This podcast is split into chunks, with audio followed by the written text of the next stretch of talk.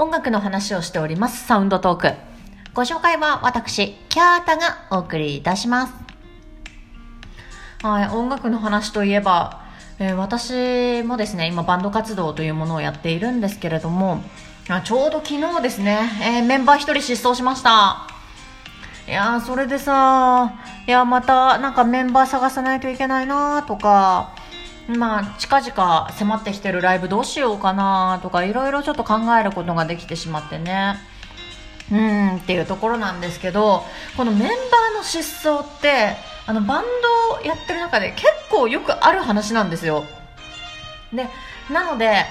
もう、ああまたか、みたいな感じになってしまってるんですけども、まあ、良くないですよね、本当に。なんかやってみたい方とかいらっしゃったら、あのー、やってみたい楽器何でもいいので、ぜひ一緒にやりましょう。メンバー募集中です。はい。うんと、まあ、こんなバンドマンっていう俗に言われる人ですよね。皆さんバンドマンっていうとどんなイメージ持ってますかね？なんか、なんでしょう、なんか、よく聞く話だとさ、そのバンドマンと付き合うのはちょっととかさ、バンドマンと結婚はちょっと考え直した方がいいよとかさなんかどちらかというとネガティブイメージの声をよく聞いたりするんですけどね。その皆さんがあのー、そのバンドマンっていう定義の中にどのようなイメージを持って話してるのかなっていうのがちょっと気になりまして今回アンケート取らせていただきました。ツイッターの方にですね。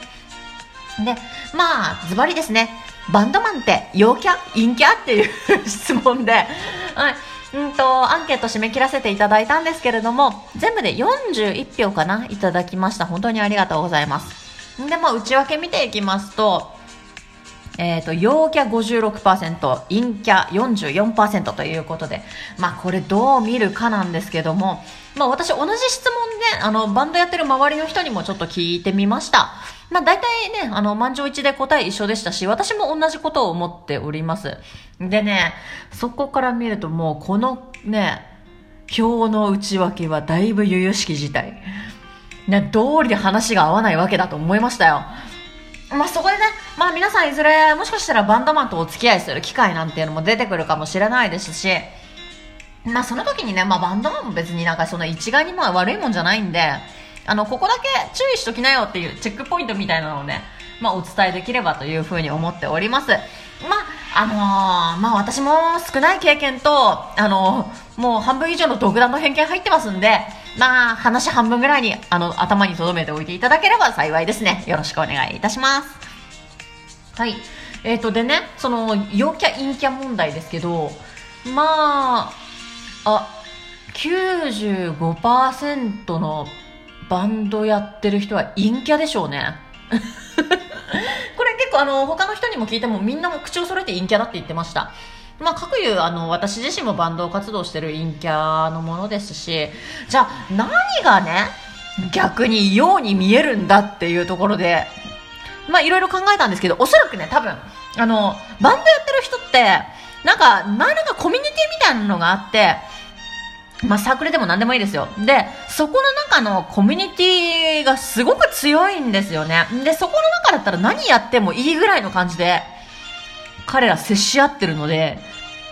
なんか、それをその輪の外から見てたら、確かにあの人たちちょっと陽キャ集団だ、怖いかもみたいな感じで、見られても仕方ないのかなっていうふうに思います。でもまあ、それはそんな心配しないでください。あの人たち、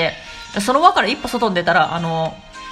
もう、もう必要以上に、もう、いいんなんで。あれなんですけどもね。うんと、うんと、なのでね、うん、基本的に本当に影響が多いかなというように思ってますね。音楽やってる人は特に。うん。うんとでね、まあ、ただそれってさ、別にお付き合いするときに、うんと、敬遠する理由にはならないじゃないですか。で、他に何か、何かあるんだろうなと思って、いろいろちょっと考えたんですけど、まあ、おそらく、あの、バンドマンでよく問題になるっていうのよく見られる欠点として、えー、っと、お金と時間かなっていうふうに思いました。んと、でね、まあ、お金の方からいきます。えー、っと、お金に関してなんですけども、まあ、ね、バンド活動やってると思ったらどうしてもなんかそのスタジオ代とか、そのスタジオで練習した後の、なんだあのご飯食べに行くとかなんかそういった場面がすごく多くてまあそれって自然とねえっと割り勘をするっていう機会がすごく増えるんですよ。本当ででその割り勘がすごく雑になってくるんですよね。なんか何回もやってるとさなんかだんだん面倒くさくなってくるっていうのあるじゃないですか。まあもちろん一概に全てそこからあの始まったっていうもんではないですけどもただやっぱり自分の周り見ててもお金にはルーズな人が多いです。貸し借りとか普通にします。となのでねうんと、まあ、バンドまでちょっと心配っていう方は、まずちょっとお金のところから、まあ、チェックポイントの一つとして、まあ、リスクマネジメントですよね。あの、いろいろお金のトラブルなんていうのも聞くので、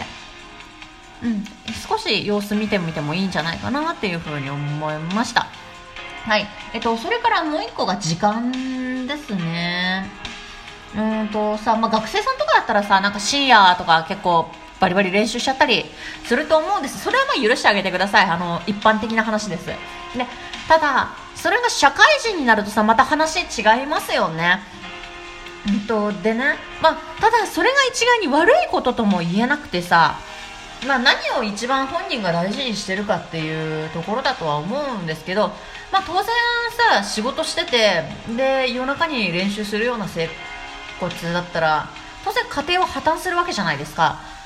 んとなので多分その結婚とかに向いていないって言われるゆえんって一番はそこかなっていう気はしてるんですよね。でそれがいいと思える方はそれで全然いいと思います。でただうんとそれはちょっと気になるな無理っていう方であれば少しこれも様子を見た方がいいのかなっていうふうに思いますね。うん分かりやすくうん聞くとしたら当たり障りなく質問するだとそうですね例えばスタジオに何時に入ってるとかうんとそういう感じで、えー、と聞いてみたら大体そうですね一日の動き方とか分かってくるのかなっていう風な気がしています。でまあその2点ぐらいですね。なんかバンドマンっていうくくりで特段気になるところって言ったらあとはその特急の派手な見た目が許せるかとかなんかそういったところはまあ見ればすぐ分かる話じゃないですか。うんとなので、まあ、その基本陰キャっていうのとあの あのお金と時間の問題ですね。そこしっかり、うんと聞いていればあのなんか楽しいバンドマン交際ライフが過ごせるのではないかというふうに個人的には思っておりますねはいえーと、ではですね、ここからは少し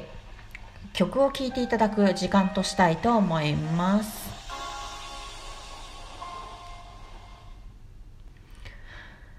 はい。えー、もうよりによってね、今日聴いていただく曲、今までの話の雰囲気とぜ、まだ全く雰囲気が違って、違ってる曲持ってきてしまって、なんかそれで、これはね、前ツイキャスやってた時に、あの、一度リクエストでいただいた曲だったんですよね。でただそれがその時うまく歌えなくてすごく悔しいなと思ってた曲でどこで歌おうと思っていた曲です。えっとではお聴きください。ちょっとジャンル違いで申し訳ないんですけども。はい「彼方の光」